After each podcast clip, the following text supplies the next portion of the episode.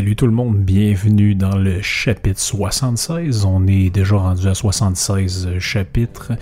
Euh, merci d'avoir écouté la semaine passée. Ben, en tout cas, peu importe, vous savez ce que je répète toujours les mêmes affaires. On, on se préoccupe pas du temps, on est dans l'intemporel. Mais merci d'avoir écouté le podcast avec Denis Labelle. Merci aussi à ceux qui veulent me supporter de s'abonner au Patreon pour avoir la suite du podcast avec les questions-réponses. Euh, je pense que ça peut vous intéresser. On a parlé d'un peu euh, d'un peu plein d'affaires. Euh, Denis, c'est un gars super intéressant. Tellement d'affaires à, à, raconter puis à dire qu'il y a des bonnes chances qu'on remette l'expérience dans un futur proche. Et cette semaine, on niaise pas trop parce que vous allez voir que le mot du podcast va être euh, un tantinet différent de, d'habitude. Je, vais essayer de quoi? Fait qu'on commence tout de suite par. Euh, tiens, on va se débarrasser des affaires qui me tombent ses nerfs, puis on fera le reste après. Le domien de la semaine.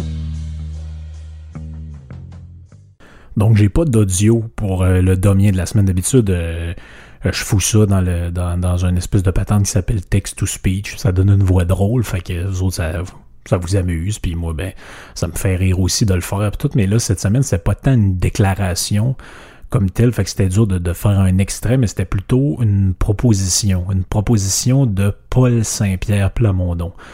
Lui, on a déjà parlé une couple de fois de ce gars-là qui, a de l'air bien sympathique. Hein, by the way, je, le connais pas. Euh, c'est un gars qui lui, il était dans une patente avec Mélanie Joly, là, les, euh, orphelins politiques, ou je sais pas quoi. C'est toujours, toujours, drôle, ces groupes-là. Là, qui, moi, je ne suis de... C'est comme euh, GND qui avait dit à un moment donné, moi, je, à tout le monde en parle, moi, je, je, suis avec aucun parti, blablabla. De, deux ans après, il était chez QS. Ben, lui, c'est un peu la même affaire. C'est un orphelin politique, mais il finit par vouloir être chef du PQ. C'est comme, comme orphelinat, j'ai vu quand même plus... Euh, plus marquant, ben euh, Pierre-Paul, ou je, m'excuse, là, je vais, je, vais, le débaptiser, mais Saint-Pierre, appelons-le de même, ou Saint-Paul, parce qu'il a l'air à donner quand même dans la vertu pas mal. Euh, Saint-Paul propose de démondialiser le Québec. c'est un, le titre d'un article du journal de, de Montréal, il y avait ça dans la presse aussi. Euh, mais c'est ce qui est très drôle parce que, évidemment, si vous parlez de démondialisation, qui est une référence à un, un vieux mot euh, qui, date des années 80, euh, justement par opposition à la mondialisation, puis d'autres ont appelé ça l'altermondialisme. Il, y a un débat un peu théorique là, là, là-dessus qui est pas très intéressant. Ça a été réactualisé là, il y a peut-être 7-8 ans par Jacques Sapir, je pense en 2011, qui a publié un livre qui parlait de, de, de ce thème-là, qui est un, un économiste français qui fait partie des, des, euh, des économistes atterrés, je pense. Bref, c'est, pas très important pour le, la suite du propos, mais bref, quand vous parlez de démondialisation, évidemment, ça sonne dans la tête des gens protectionnistes. Et ben là, qui dit protectionniste dit Donald Trump, qui dit Donald Trump dit démoni euh, démonisation, euh, stigmatisation, euh, etc. Vous êtes vu comme un malade mental parce que vous n'avez pas le droit de donc c'est ce qui est très drôle dans le, Québec, qui est l'endroit par excellence du protectionnisme, la gestion de l'offre, euh, l'électricité qui est nationalisée, euh, je veux dire, le, monopole de la SAQ. Euh, je veux dire, ici on est dans plein de secteurs, il n'y a aucune concurrence, puis on est dans le, monopole étatique ou quasi étatique, mur à mur et on empêche toute concurrence d'exister, qu'elle vienne de l'international par des tarifs ou peu importe, mais quand ça c'est ailleurs, on appelle ça le protectionnisme, puis quand c'est ici, on appelle ça l'achat local, le nationalisme, le, ben là, lui, c'est ça qui est très drôle, c'est qu'il propose un, dans son affaire, il propose un Buy Québec Act. Je, trouvais ça quand même assez, euh, je vois pas c'est quoi la différence entre ça puis le Buy American. Mais euh, Saint-Paul, il refuse l'étiquette de protectionniste que certains voudraient lui accoler, justement pour pas être associé à, pour, pour pas que ses adversaires, euh, qui est un genre de, de, Sylvain Godreau et compagnie, puissent le, traiter de protectionniste et donc de droite Donald Trump. En tout cas, vous voyez un peu la ritournelle, c'est toujours un peu la même chose. On dirait que c'est faut toujours se, se, justifier d'un peu tout puis n'importe quoi quand on est euh, on, on, a ces idées là mais c'est très drôle parce que tu sais je veux dire le gars il propose de démondialiser mais il refuse l'étiquette de protectionniste que les autres voudraient y accoler. Mais c'est que le problème, c'est que la démondialisation, ça se base principalement sur la mise en place de taxes douanières. Euh, ça, ça, rapport aussi avec le, le coût écologique des marchandises, etc., etc. Mais le, but, c'est, c'est derrière tout ça, c'est de limiter le libre marché. Donc, l'adversaire du libre marché, c'est le protectionnisme. Donc, on peut, je veux dire, comme je l'ai dit sur mon compte Twitter, on peut enculer des mouches comme ça pendant des heures sur des. C'est un peu comme les. Pendant le siège de Constantinople, la légende veut que les, les, les curés. Euh, les, les, euh, les, philosophes scolastiques de la religion catholique se discutaient à savoir si les anges avaient un sexe. Ah oui, parce que quand vous mourrez, votre esprit survit, mais votre esprit, lui, le sexe est corporel. Donc, est-ce que l'esprit reste un homme ou une femme ou est-ce que ça devient quelque chose d'autre? Donc, on discutait de ça pendant que Constantinople était assiégé euh, par les ennemis.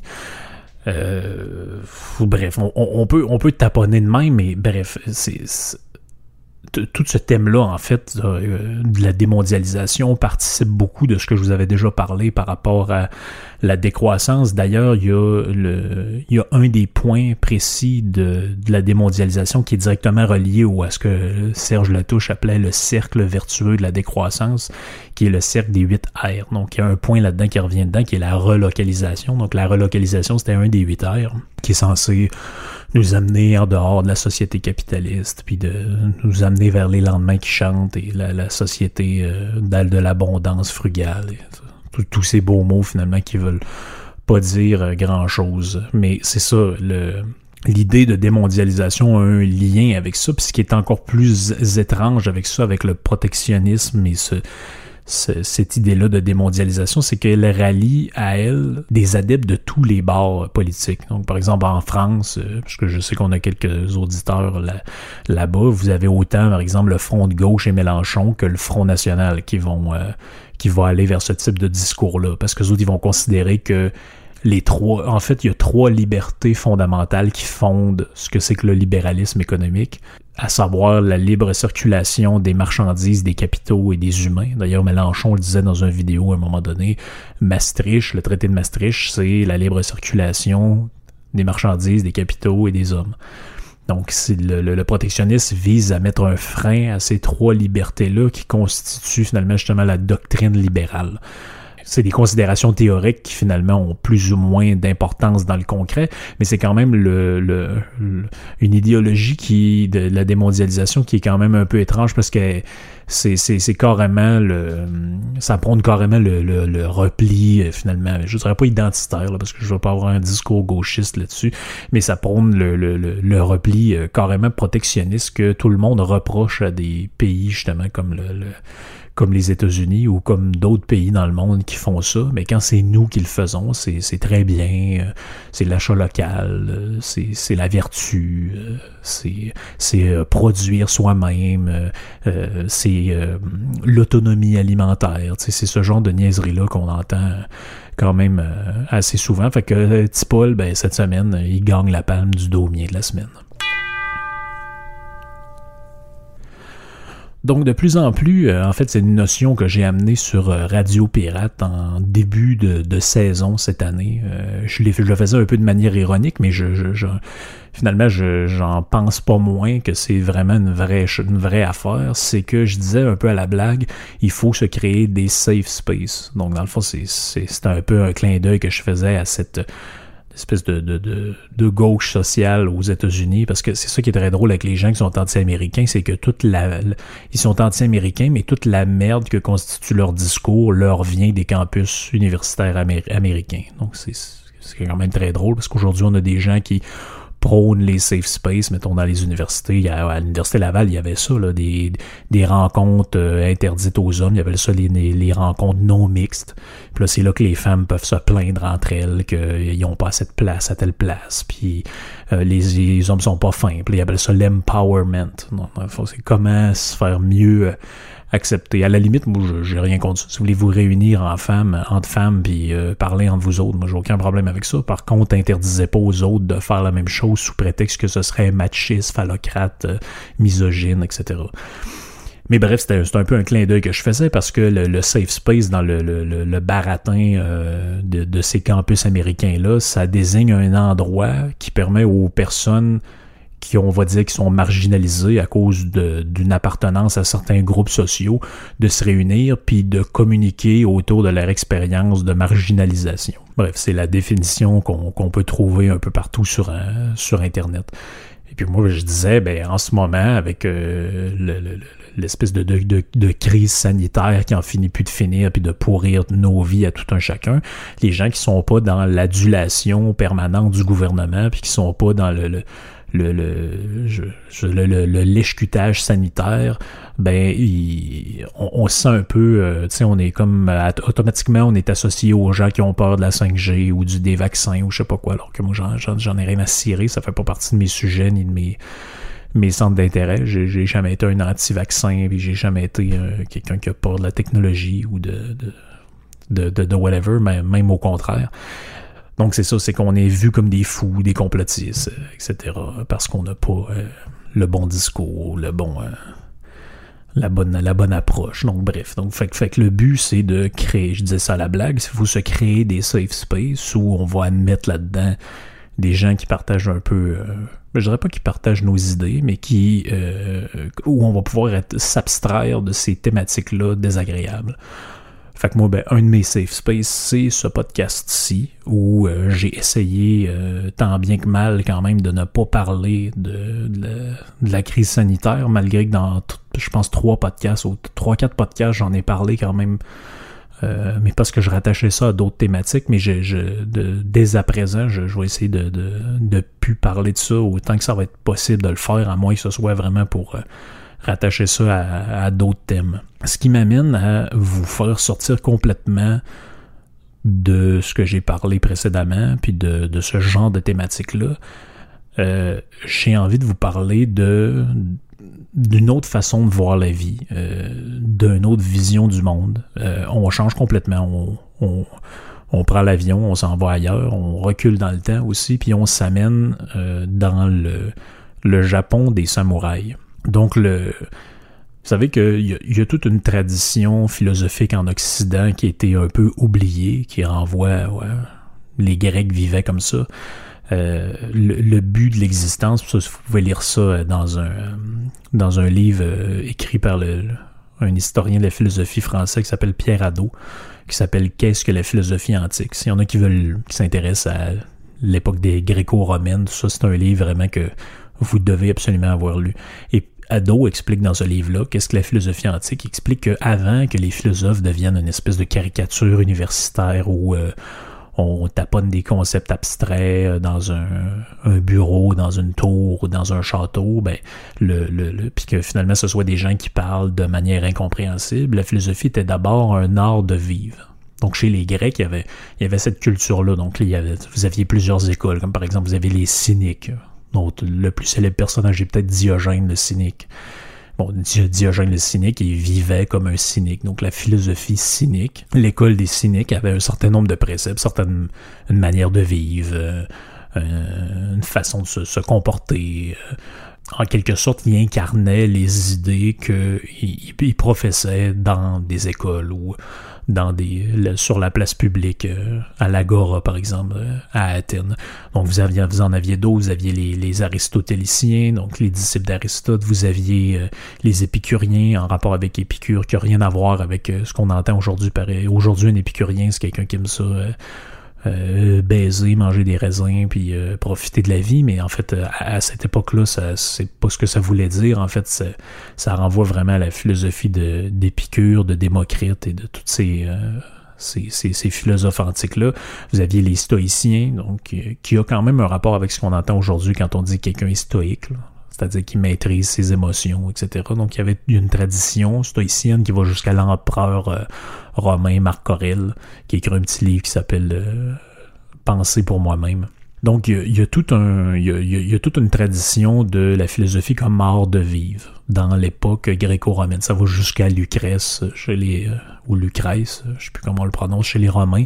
Et ça, ça a été abandonné à un moment donné par euh, à partir de l'époque du christianisme où finalement la philosophie s'est mise au service de la religion pendant très très longtemps, c'est-à-dire de la du début du Moyen Âge jusqu'à au moins la Renaissance et même plus tard. La philosophie essentiellement ce que c'était, c'était des gens qui essayaient de justifier par la, la raison euh, les croyances catholiques. Donc, par exemple, si vous lisez un auteur comme saint Thomas d'Aquin, mais toute sa philosophie, toute sa, son, euh, tout son processus finalement d'écriture, ça consiste à justifier par la philosophie, par les références à Aristote, Platon, etc., la religion catholique et les préceptes de la Bible. Donc j'ai rien contre ça, mais c'est pas une tradition qui m'intéresse particulièrement. Mais pourquoi je vous ai dit qu'on allait euh, se, transporter au Japon, c'est que dans la, philosophie orientale, à l'université, j'ai suivi un cours de philosophie euh, asiatique on, voyait toutes sortes d'auteurs là-dedans, puis on voit que c'est complètement un autre monde. Hein. Puis j'ai pas du tout la, prétention d'être un expert là-dedans, puis de comprendre ce que tous ces penseurs-là voulaient dire, puis qu'est-ce que c'était à leur époque. Puis en fait, pour comprendre tout ça, il nous faudrait euh, connaître ce que c'est que la philosophie bouddhiste, se connaître ce que c'est que le shintoïsme, le l'hindouisme, toutes ces, ces, spiritualités-là qui sont presque incompréhensibles en fait. Euh, pour nous autres parce que ça fait pas partie du tout de notre culture. Donc c'est dur à comprendre d'un point de vue euh, occidental. Mais ce que je trouve intéressant, c'est qu'à un moment donné, écouté une vidéo d'un de quelqu'un qui faisait des, des chroniques de, de, livres sur YouTube et puis à un moment donné il disait euh, si vous vous intéressez à la philosophie vous devrez lire Agakure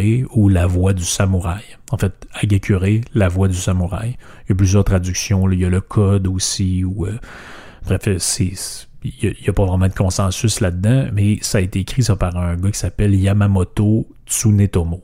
Donc, euh, ça va être la première et la dernière fois que je vais prononcer euh, son nom, mais euh, ça, ça a été écrit en 1716. Et pourquoi je parle de ça, c'est que le, la période médiévale au Japon était un peu ce qu'était le la période euh, de la philosophie grecque antique pour leur culture, c'est-à-dire qu'il y avait énormément, c'est une société euh, qui était énormément prolifique, qui qui, euh, qui, était productive, qui, qui a, qui, a, donné lieu à toute une culture justement.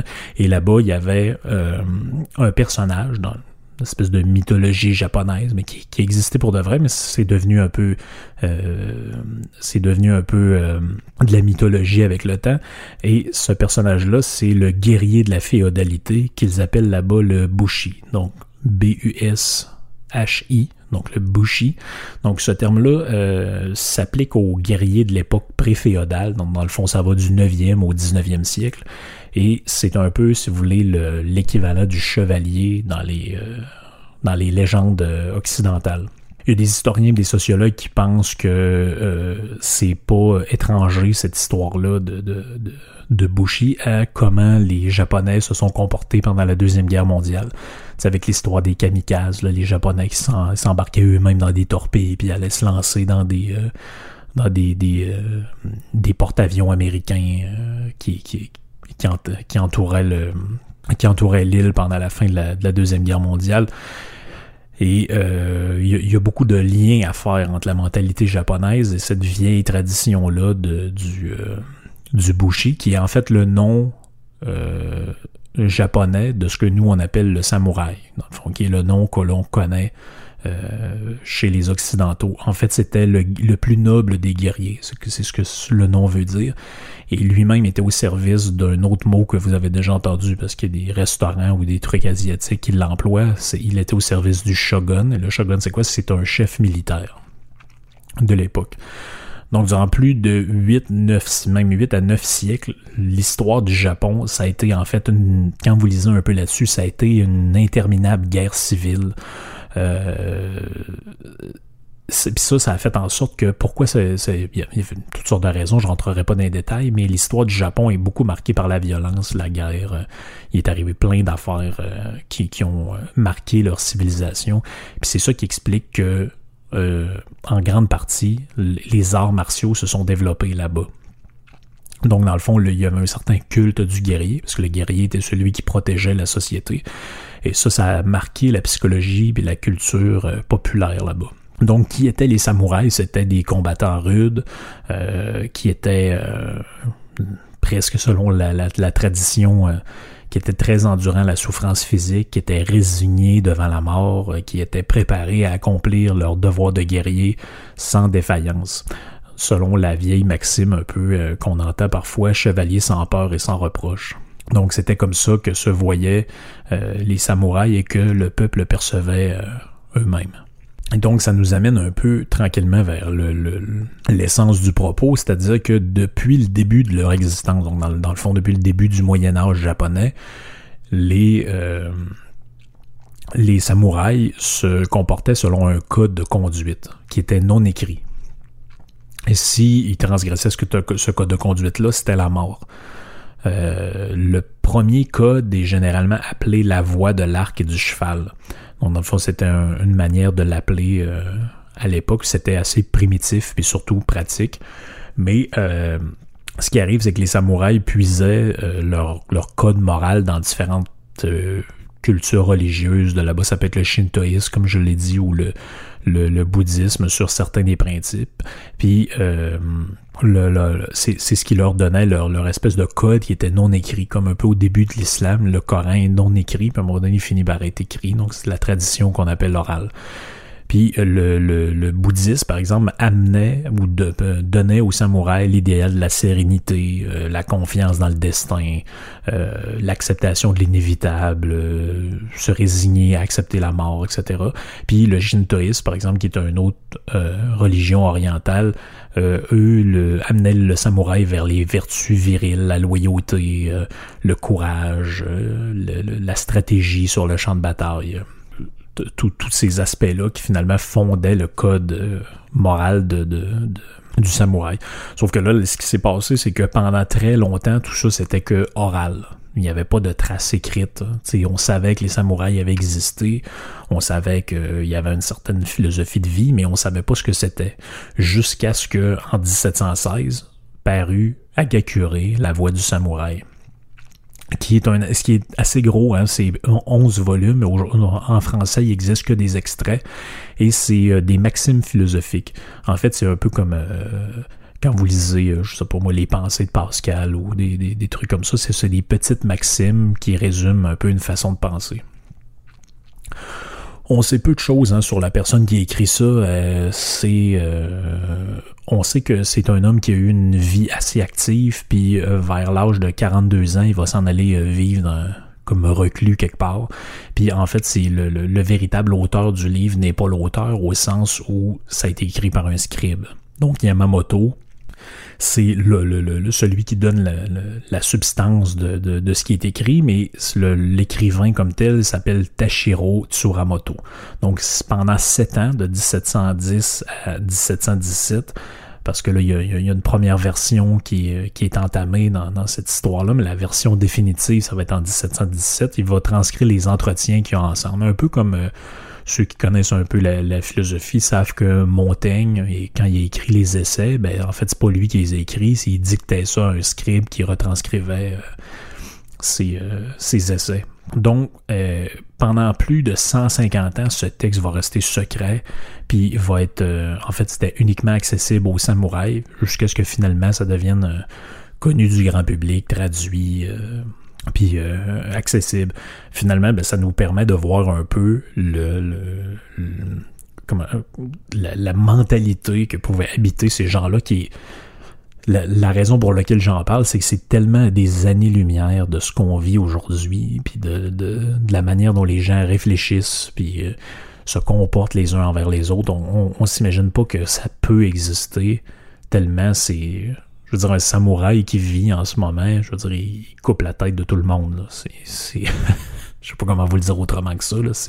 Vous allez voir avec ce qui suit, c'est, il peut pas vivre avec la médiocrité moderne. C'est, impossible. C'est impossible. Euh, le terme magakure comme tel, ça, a été traduit. on a essayé de le traduire. Finalement, ça a été gardé en français parce que littéralement, ça voudrait dire euh, caché ou ce qui est caché derrière. Euh, ça, ça veut pas dire grand-chose, donc on garde souvent le, le, Hagakure. Finalement, le, code moral du, euh, du samouraï est assez simple. Si vous finissez par, lire ça, vous allez quand même, vous allez comprendre un peu pourquoi je dis que c'est à des années-lumière de ce qu'on voit en ce moment. La première phrase du livre, c'est J'ai découvert que la voix du samouraï réside dans la mort. Donc finalement, tu sais, en ce moment, on vit dans un, dans un monde où il faut, faut, faire des mesures complètement complètement crackpot pour essayer de sauver euh, quelques vies quelque part. Euh, puis je dis pas que c'est pas important, mais je, je veux dire, c'est dans l'esprit de ces gens-là à cette époque-là, ça faisait aucun sens de faire ça. Je veux dire, vous pouviez pas essayer de sauver des gens comme ça pour, pour aucune. Je veux, dire, je le but de la vie, c'était d'accepter qu'un jour vous allez mourir, puis quand votre heure est venue, votre heure est venue. Donc c'est une mentalité qui. On s'imagine pas à quel point on est à des années-lumière de cette, de cette mentalité-là. Donc, un peu comme chez les Grecs, c'est pour ça que je dis que ça a un rapport un peu avec la, philosophie grecque, la manière de penser du samouraï se résume à des, euh, des vertus. Donc, euh, chez les Grecs, ça pouvait être la tempérance, euh, l'honnêteté, c'était les vertus finalement qui dictent le code moral. Et chez le samouraï, en fait, il y a, c'est assez simple, il y a quelques vertus qui sont la bienveillance, le respect, le courage, l'honneur, la droiture, la loyauté et la sincérité. C'est ça qui dictait le, la mentalité du samouraï, c'est ces maximes-là qui donnaient une... Euh, qui donnait un sens à la vie de, de, de, de ces gens-là. J'en parle parce que non seulement ça m'intéresse, mais ça fait partie un peu même de notre imaginaire. Oui, le samouraï, les japonais, les arts martiaux, c'est beaucoup de gens en font, beaucoup de gens s'intéressent à ça, mais faut, faut savoir qu'il y, a une origine vraiment philosophique à ça, qui est vraiment que, que, qui a rapport avec l'éthique, avec la, la, manière dont on se comporte, la manière dont on voit le monde. Puis c'est intéressant d'aller ailleurs parce que justement ça nous amène dans une espèce de de safe space, justement, où on a le droit là-dedans de penser autre chose que ce qui est convenu de penser. Puis ah oui, il faut faire ça, il faut dire ci, il faut faire ça, le politiquement correct. Chez les samouraïs, il n'y a pas de politiquement correct, il n'y a pas de pensée. tout ça n'existe pas. Le monde dans lequel on vit n'existe pas dans le monde euh, de la Gakure. Donc, je les résume un peu brièvement pour ceux qui s'intéressent. La bienveillance, c'est quoi?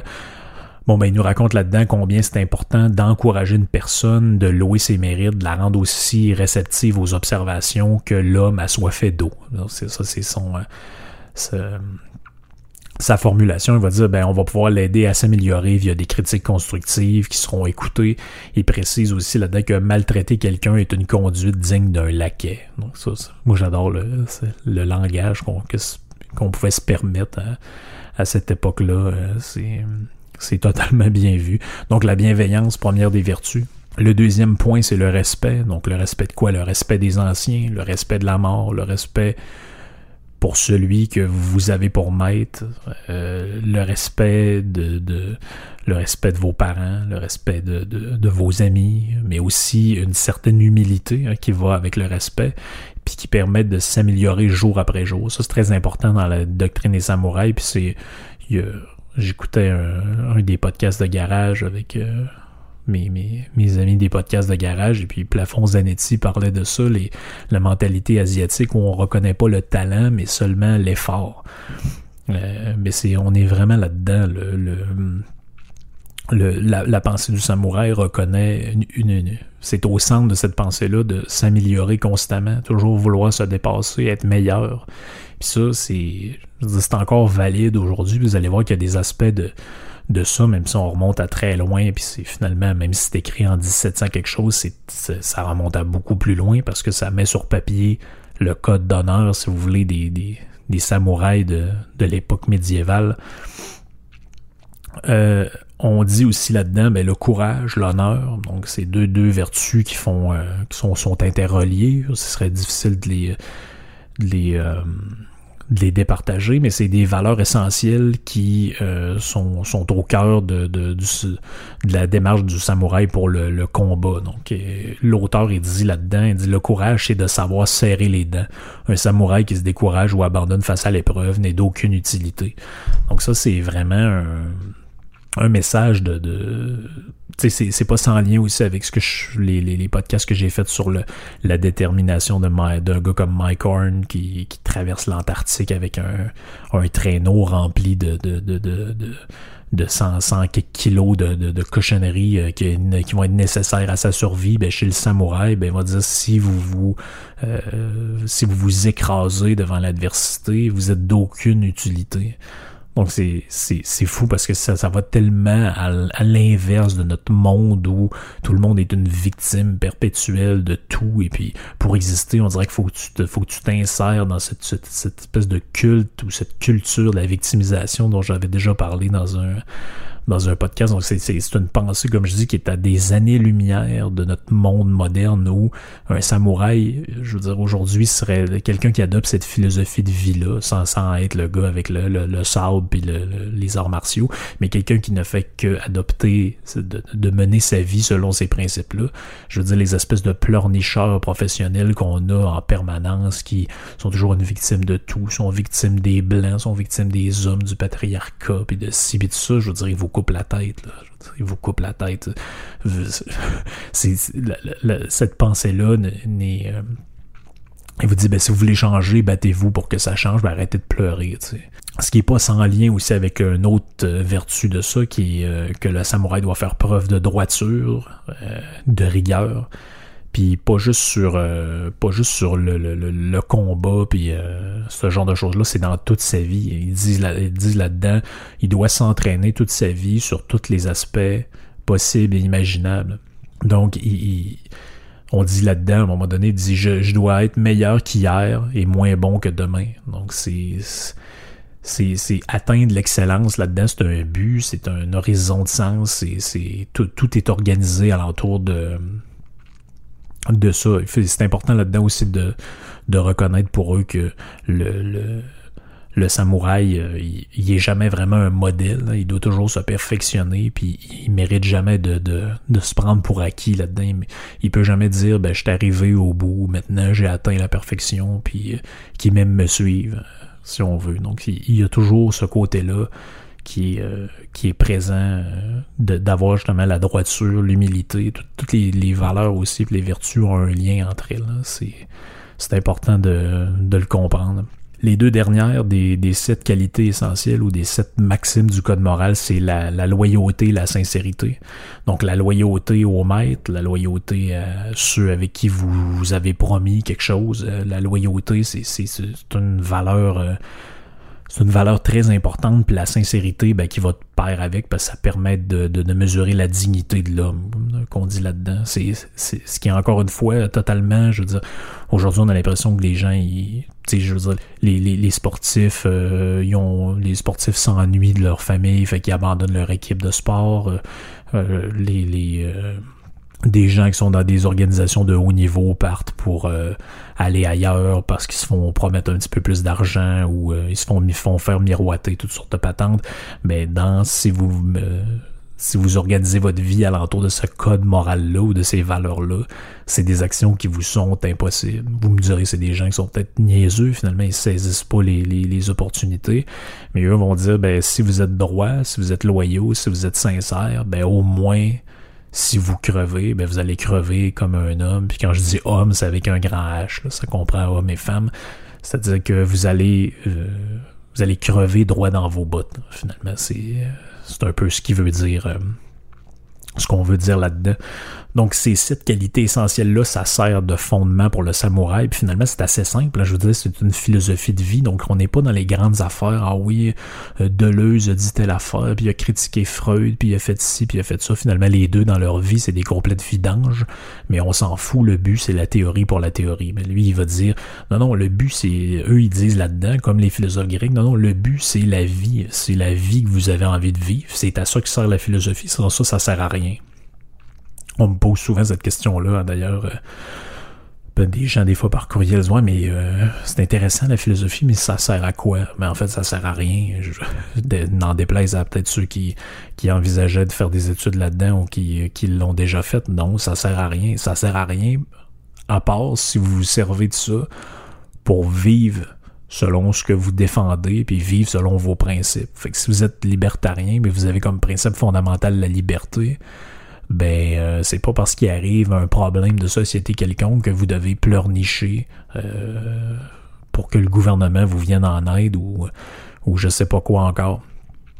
Donc, c'est simple, la philosophie du samouraï, en fait, c'est se comporter selon sept valeurs cardinales, selon sept points de d'un code moral euh, assez simple.